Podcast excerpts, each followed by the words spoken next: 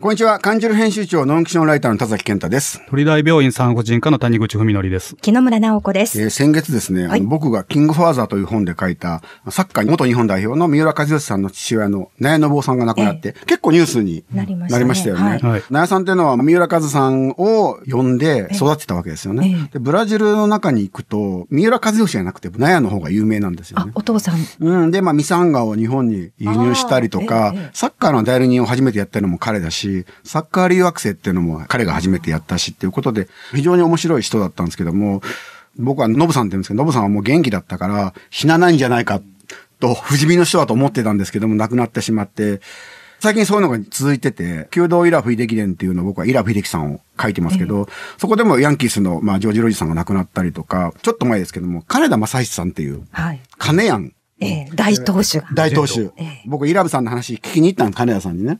で、イラブさんは球が速いし、どうのこうのって言ったら、金谷さんがちょっと待って。誰が球が速いって言って。あいや、イラブさんが、一番速いのは誰だって言って。いや、金田さんですって言って。 いや、俺取材に来てんだけど、漫才しに来たんじゃないけどっていうぐらい、むちゃむちゃ元気で、ええええで、もう当時ももう70超えたと思うんですけど、はいもう、わしが金田じゃんみたいな、もう、でも、イラブ秀樹の、お俺が最後の結末決めてやるから、こうこうこうやって書いて、イラブ秀樹の魂永遠なれ、これでいいだろうって言って、勝手に出ていったっていうね。インパクトの中で言うと、もう最高の面白い人そうでで、そのその方も亡くなり、その弟である金田富弘さんもまた面白くて、はい兄弟足して500何十章っていうのは、これギネス記録だって言うんですすよごいねで。すね。確かにギネスだけど400は金や金、金やんじゃないですか。あー でもそれを、これ、兄弟ではギネスだから俺たちはって言ってて、このポジティブさっていうのが僕にとってはすごく面白くて、はで、この時の経験が SID、スポーツアイデンティティを書うんあえくえ。ピッチャーって変人、あ変人変人というか ね、優位が独尊の人が多いと。だけどそれはやっぱ思いますよ。い。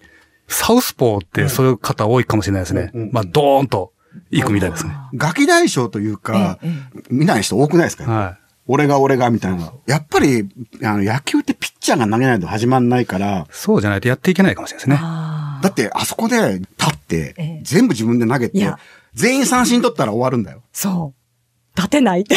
そう、想像だけでそも。うですね。だからもう投げないと始まらそなう、い。他のやっぱりポジションとは全く違う。へえ野手とはまた違ったあー凄みというかね。何か発するオーラのようなものが。というのもあって、今日ぜひその、はいそのですねゆいが独尊的な方を、ちょっとゲストに来ていただいたんででようやく来ていただきました。今日のゲストは野球解説者、そして米作り農家の川口和久さんです。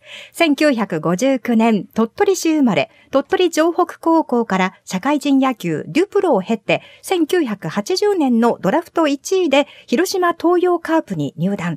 1994年にフリーエージェントで読売ジャイアンツに移籍し、98年に引退。通算139勝135敗。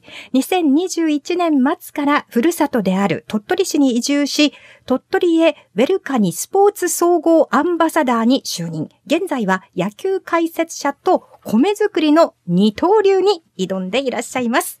今日はよろしくお願いします。よろしくお願いいたしますよろしくお願いします。川口さん昔書かれた反逆の左腕、はいはいこれ谷口先生も読んでられて、うん読みましたはいあ、僕も読んでたんですけど も、これはまあまさに左ピッチャーが、そうですいねかに唯が独尊で、あの、面白いかっていう本なんですけども、そうですね。やっぱり川口さんそうなんですかサウスポーって、サウスポーでしょ。ポーという字を辞書で引くと、動物の手なんですってね。だから、動物なんですよ。左ピッチャー。 だから、変な男が多いんですよ。僕もそうやって変なやつだって言われてましたけど、俺は普通なんだけどな、思ってましたけど、確かにサウスポーは右のこと言わないですもんね。言わないです。単語ないですよね。右の単語はないです。クロスファイヤーも左だけの。左だけですよねはいスクリューボールもそうです。うんははいい。クロスファイアーってのは左ピッチャーが、で右バッターやね。インみコース右右バッターバッターのインコースに投げる、クロスに入ってくる。まあ、熱いボールですよね。クロスファイヤー。これがなかなか打てない。そうですね。はい。まあ、そのクロスファイヤーで僕が15勝できたんですけどね。3年目かな。はいはいはいはでも次の年は、もう全くそのクロスファイヤーが燃えてなかったですね。なんでもえなくなったんですかやっぱりプロ野球ってすごいところで、科学史と投球パターンを読まれるわけですよ。研究してきますよね、やっぱりね。だから毎年、ちょっとずつマイナーチェンジして生きていかないと、ピッチャーっていうのは生きていけないんですよ。やっぱりそこはそうなんですかはい。はいそこに現れたのは金田正一さんだ。はいはいはい。江夏豊さんだったんです。はい。経歴読むと、高校卒業の時に、はいロッテから指名されてますよね。はいししていただきました。行く気はなかったんですよね。全僕さんくなかったですね。でも、金谷は指名してきたんですよ。はい。何回断ったかわかんないんですよ。 金田じゃ来いって感じそうです。もう金田さんから自宅に電話がかかって きて、直で、 迷惑ですよね。ドラフト1位で取るんだから、来てくれって言われたんですけど、当時は、社会人からプロ野球入った成功率と、やっぱ高校生から入った、全く違うんですよ。でもそこに冷静に高校生の時に川口さん考えたんですよ。考えました。はい。華やかな世界だからこそ、勝ち組と負け組ははっきり分かれるところだと思ってたし、ましてあの、当時、プロ野球ニュースっていうのが夜の11時ぐらいからやるんですけど、ロッテの練習見ると、ずーっと走ってる絵しかないんですよ。 金田さんがね、金田棒って言ってね、こうやって、 金田棒を持って、俺は走れーって言ってね、えー 漫画みたい。そうなんです。で、袴田さんとか村津城さんがこうや って、H2、H2 って走ってるんですけど、あれ他に野球してないのっていうぐらい、なんか走る絵しかなくて、俺こんなチームに行けないよなっていうのそもの。時、彼女実際会われたんですか来たんですかいや、電話だけで電話だす。け電話だけです。だから、その時に、丁重にお断りしたんですけど、ドラフト6位で指名されたんですよ。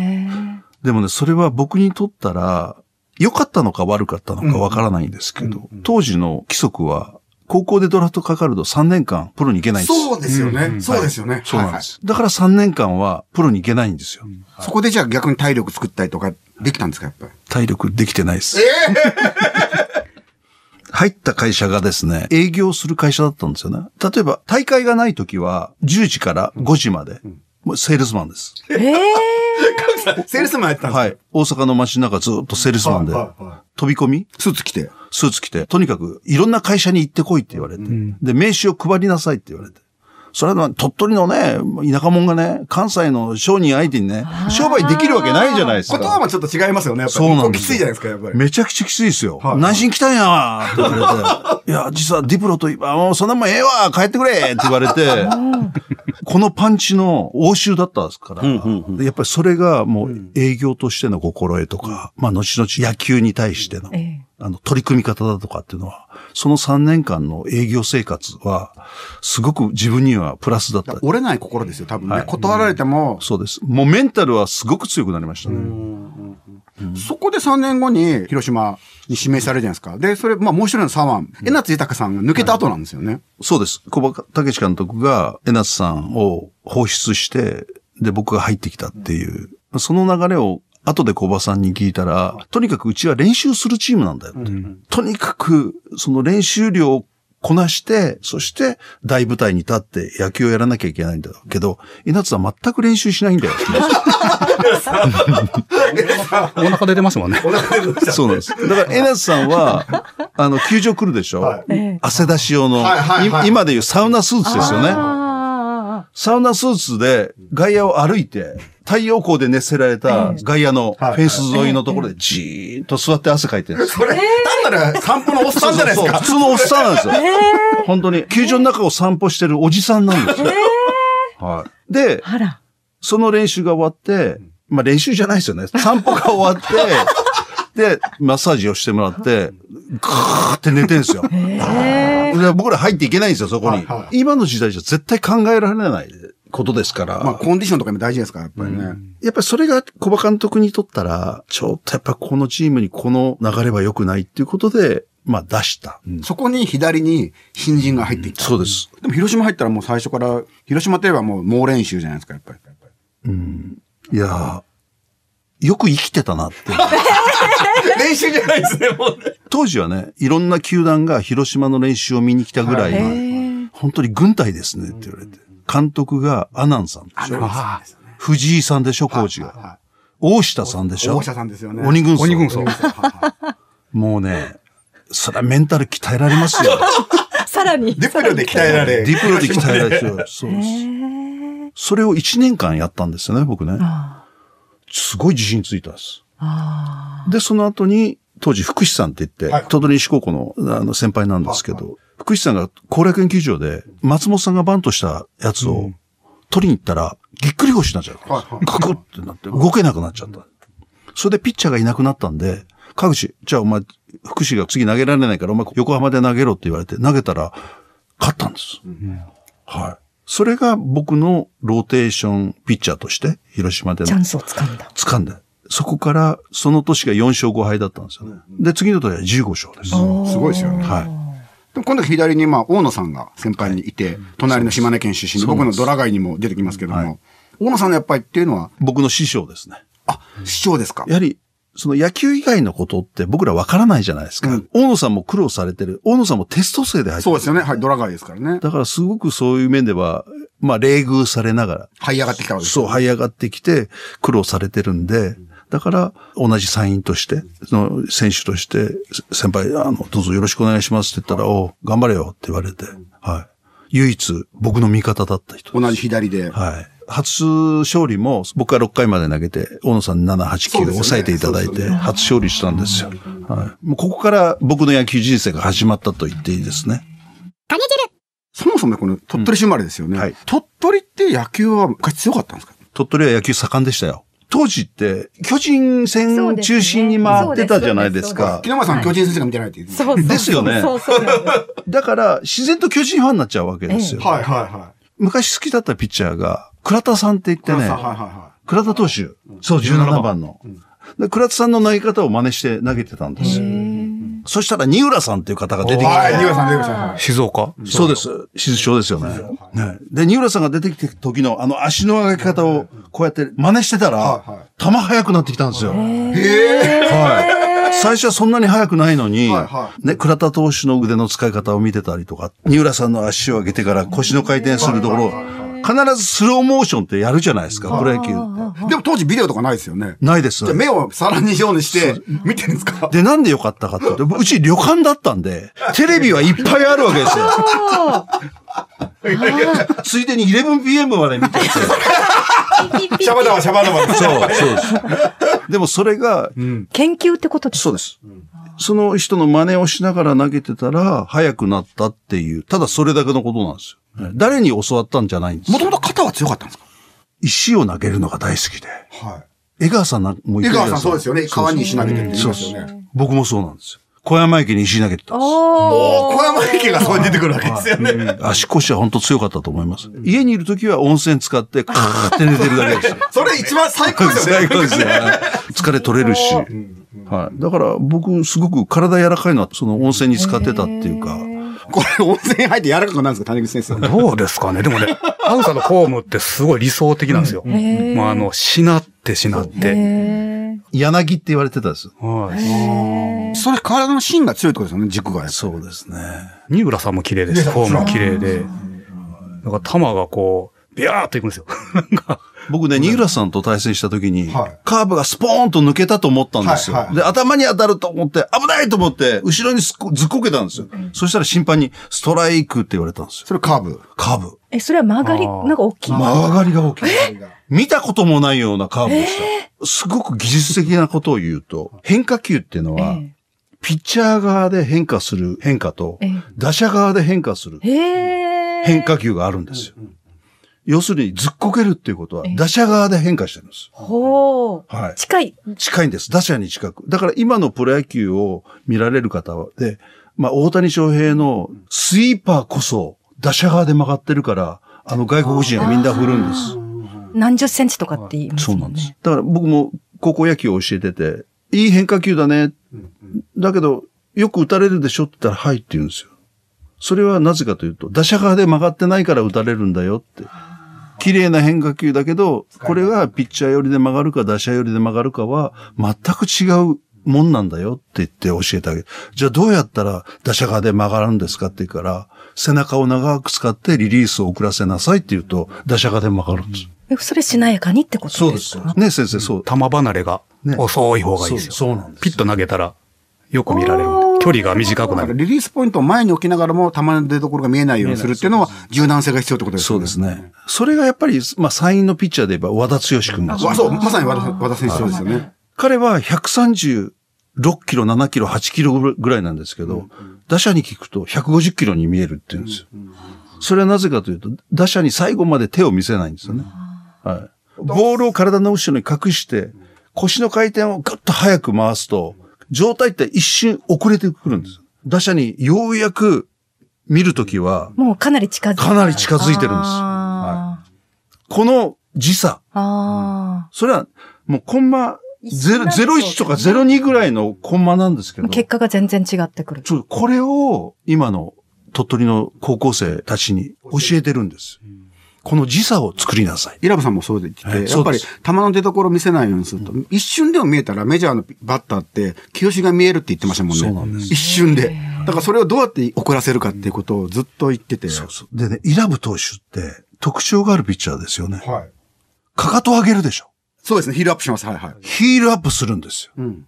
今のその野球でヒールアップするピッチャーっていないと思いませんあか確かに。うん。いないんですでよも。ヒールアップするとコントロールが乱れるって一時期言ってましたそねの通りだ。コントロールは乱れるんですけど、球速は格段に上がるんですよ。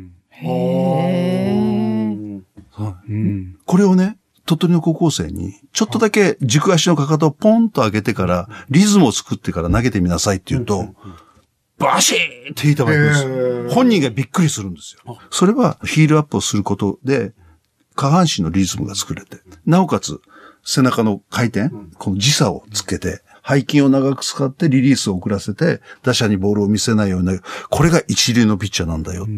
あれ玉でもいいから、魅力的な球を投げるってことですね。かぐさんの教えてるのでもおそらくね。達川さんがよく言うんですよ。お前ね、3球に1球ストライクがくれば野球なんだよって言 われて。ちょっとモノマネ入ってます。そうそういいんだよ。いいボール、悪いボールはね、みんな持ってんだって。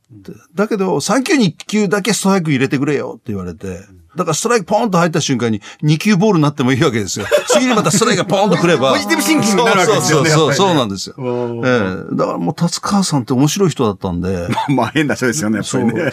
市民球場でね、ヤクルト戦では、大杉勝夫さんだったんですよ、バッターがヤクルトヤクルトはいはいはい突然タイムってかけて、各地、お前、指しっかり開けられるかって言われて、はいフはいはいォはいークボールって投げたことあるかって言われて、そんなの投げたことないじゃないですか。は投げろって言うんですよ。い。その、 試合中ですよ。お大杉さんで大杉さんに。まあ結構やばいバッターですよやばいわ。 いいから投げてこいって言われて、冒頭になってもいいからって言われて、投げたことあります。低めに行ったんですけど、OK マーク出すんですよ。 ええ達川さん、OK って出すんですよ。うん。で、またフォークのサインですよ。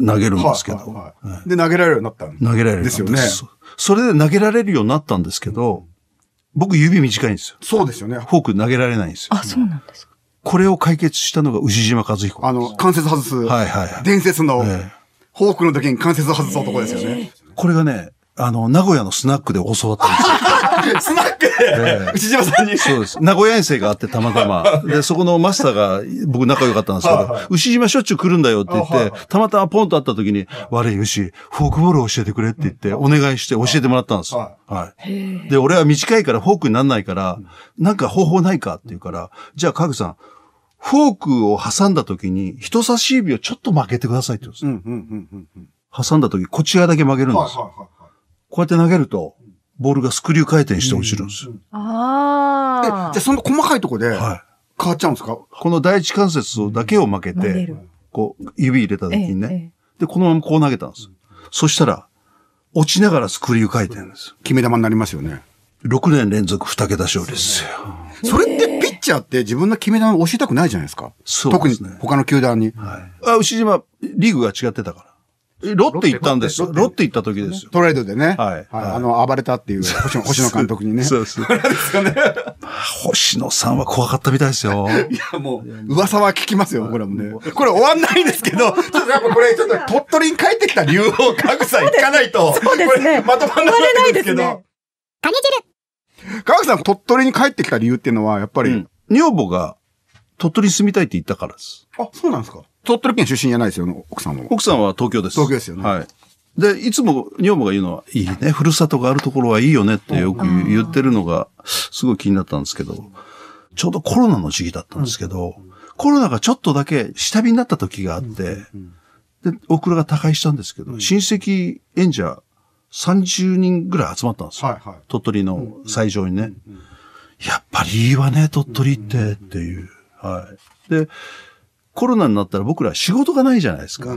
イベントで生きてる人間、野球教室、トークショーとかね、いろんなことで生きてたんですけど、もうほとんど仕事がないから、鳥取行こうよって言って。そのたまたま墓の前に5年間使ってないような田んぼがあって、ここで米でも作んないとかって言い始めて。え、それ思いつきなんですか本当にそれは。そう、女房の思いつき全部。でもそれを全部僕が受け入れ て。そうなんです。米作りやったことあったんですかちっちゃい頃に手伝ったことはありました。はい、親戚の。はいでも、食べることはしょっちゅうですけど、作ることはなかったんですけど、はい、まあ、要するに、スローライフを夢見てたんです。うん、だからもう東京行くと満員電車乗ったりとか、うん、人がもう、わんさかいるじゃないですか。うん、車に乗りゃね、20キロ渋滞とか、50キロ渋滞とかね、ゴルフして帰ってくるのに、4時間5時間かかるんですよ。そうですね。もう鳥取で混んでたって300メーターですから。そんなこともないですよ。いや、もうちょっと。ああ、本当に。本当に。もうちょっとね300メーターぐらいしか混んでないんで、こんなの混んでるって言わねえよ。怒りません、ね、いや、だから、それくらい全然違ってるし、で、ほら、四季がすごく。はい。四季の顔がね、すごくいいんですよ。だから帰ってきて、海水浴行きました。カロマで。軽トラで行って、水着の まま。軽トラでバーッと、バーッと泳いで。で、帰ってきて、で、シャワー浴びて、ビールキャッと飲んで、ね。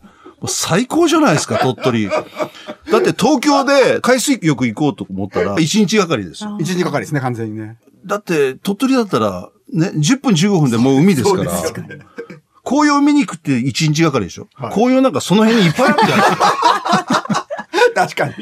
いや、こんなすごいとこないっすよ。えー、だからね、俺鳥取ってすごくいいと思ってて。で、かゆいところに手が届くじゃないですか。買い物しようと思ったら。もう10分15分で何でも買えるけど、本当に銀座とか赤坂とか行っても、帰りタクシー1万5千円とかかかりますからね、平気で。高速使えばね。銀座のクラブとかないじゃないですか。何銀座のクラブとか。ここにはない。いや、もう卒業しました。 まあ相当昔も、金汁川口さんにこれだけは聞きたい。今まで対戦したバッターで最も嫌だったのは誰ですか、うん、打順の中では、一番嫌なのはやっぱ1番2番。あ、3番4番じゃなくて ?3 番4番5番は、当然、チームの顔じゃないですか。そうですね。やっぱり、うん、はい。だからそのチームの顔と一対一で対戦することは大好きだったですね。お逆に燃えちゃうわけです、ね、燃えますね。はいはい。この一番バッターがまたしつこいわけですよ。うん、ね。高木豊さんとか。ああ、スーパーカット。屋敷要とかね。あ、まあ、山崎とかね。まあ、まあ、太陽戦で言いますけど。はいはいはいだジャイアンツだったら、尾形光一とか河合とか。ああ、はいはい。そうそうそうそう。そういう、コツコツ来られるの嫌いだったんです。なんだかコントロール悪いから。そうなんです。だから、人間って生き方あるじゃないですか。はい、まあ一般社会での生き方とかねど、どういう会社でどういうふうに生きていくとか。かプロ野球で僕どうやって生きていこうと思ったかっていうと、めちゃくちゃコントロールのいい北ペプさんがいるじゃないですか。はいはいはい。で、7キロの変化球を投げるっていう大野さんがいるじゃないですか。うん、じゃあ俺はどういう立場で生きていけばいいかとかなと思ったら、濃厚の川口でいいで、いいと思ったんです。濃厚の川口でいいですかそうです。たまたま、巨人戦で黒マティにバーンってケツぶつけた時 に、黒マティが絶対怒るだろうなと思ったら、俺の方向見て、オッケーオッケー。もう、パンパンパンってね、土ふるらして、いいよいいよってファースト行くんですよ。で、次の試合、北ベプさんが先発だったんですよ。ボーンってぶつけたんですよ。乱闘ですよ。狙ってると。川口はコントロール悪いから、あ、しょうがねえなと思うけど、北別府はコントロールいいから、絶対狙ってるって言って、怒るんですよ。そうそうそう。だからそういう利点を利用してるわけです。じゃないとね、俺、三振のタイトル3回取ってるんですよ。そうですよね。 2000奪三振そう。2000も取ってるんですよ。三振取れますからね。で、コントロールの悪いやつがなんで三振取れるんだってなると思いませんいや、でもそこは投球術があると思いますよ。そうなんです。実はあるんです。企業秘密なんですけど、ね。そうですか。ええ未だに言ってないんです。今言ってないですかはいだから、うん、コントロールが悪いというイメージを持ってくれるだけで、コーナーに投げた時に振ってくれないんですよ、バッター。だストライクバッターアウトって。だから見逃し三振の方が多いんですよ。ああ、なるほどね。はい、じゃあ自分のイメージを逆手に取って。そうです。やっぱやったわけですよね。そうです。で自分の持ち味、個性ですよね。そうです。だからさっきのヒールアップも含めて、とりあえず個性を出せってことですね。うん、そうです。川口さんの人生訓というかね、あれはね。で、たまたま僕 YouTube とか最近見るようになって、うん、川口和久って弾いたら、なんか、カーブファンの人かなんかわかんないんですけど、俺の三振集がなんかを作ってて、自分のピッチングの YouTube 見るの面白いですよね。 そうそう。面白いんですよ。見てたら。ええー見てると全部投げ方違うんです よ。オーバースローで投げたり、ノーワインドアップで投げたり、そんな時代あったよなって思いながら、要するにフォームを変えると打者のタイミングが変わってくるんですよ。うん。うんでもちょっとずつバランス変わりますよね。変わりますね。それが結構、じゃあ、抜群のセンスあったってことですよね。そこに対応ができたっていう。そうですね。で、立ち上がりの悪いピッチャーだったんで、はいは確か巨人戦かなんかで9回の球数188球といい。川うのが最高なん口でさんっすてよ。むちゃむちゃ投げてますよね。 2試合分投げてる今の野球で言えばね。はいははい。215球完投っていうのは肩が痛くなんないんですか 全くならないんですよ。だからそれだけ、その背中をねじって、そっか大胸筋を張らして、無理してないわけですよねそうなんです。投げてないんですよ、ほとんど。その、肘や肩を使ったっていう感覚がないんですよ。そこを今、鳥取の子に、ぜひ、第二の川口を作ってほしいですよね。そうなんです。ワクワクするようだなかねらだからそのために、とりあえず今、こうなんとかプロに入れたいなっていう。鳥取の子って本当純真で、すれてないんで、でも東京とかで野球教室やると、なんでせなあかんのや、みたいな。関西弁 ですよ。そうそうそうだから、鳥取の子本当一生懸命やるんですよ。そしたら、いいよーってもう、なんか情が映っちゃうんですよ。はいはいはい。鳥取ってプロ野球から遠い世界だっていう子供たちみんな思ってるんで、やっぱこれをなんとか近づけたいんですよ。熱いですね、やっぱ川口さんね。そうなっちゃうんも野ですよ球やっぱ好きですね、やっぱり。もう野球の話が止まなくて、今日は米作りの お話も伺いたいところだったんですが、今日もう時間が入らなくなってしまいまして、た、また川口さんには。川口さん、来てもらって2回ああ、い目、いまですたよ。ご出演いただいていいですか、はい構いません構いません今度はあの、米ね。作りのお話をしっかり伺っていきたいなとわかりま思いましすた。。はい。あっという間でした。本当にありがとうございました。今日のゲストは野球解説者、そして米作り農家の川口和久さんでした。米作りの話はまた次回のお楽しみにありがとうございました。さて、番組宛てメッセージもどうぞお寄せください。BSS アプリから、またメールは、かにじるアットマーク BSS.jp です。番組はラジコ YouTube でお聞きいただけます。来週もカニ汁ラジオ土曜のお昼0時25分からの放送です。お楽しみに。また来週です。さようなら。あありがとうございりがとうございまあしりがとうごたざいま。またぜひいらしてください。はい、ありがとうございます。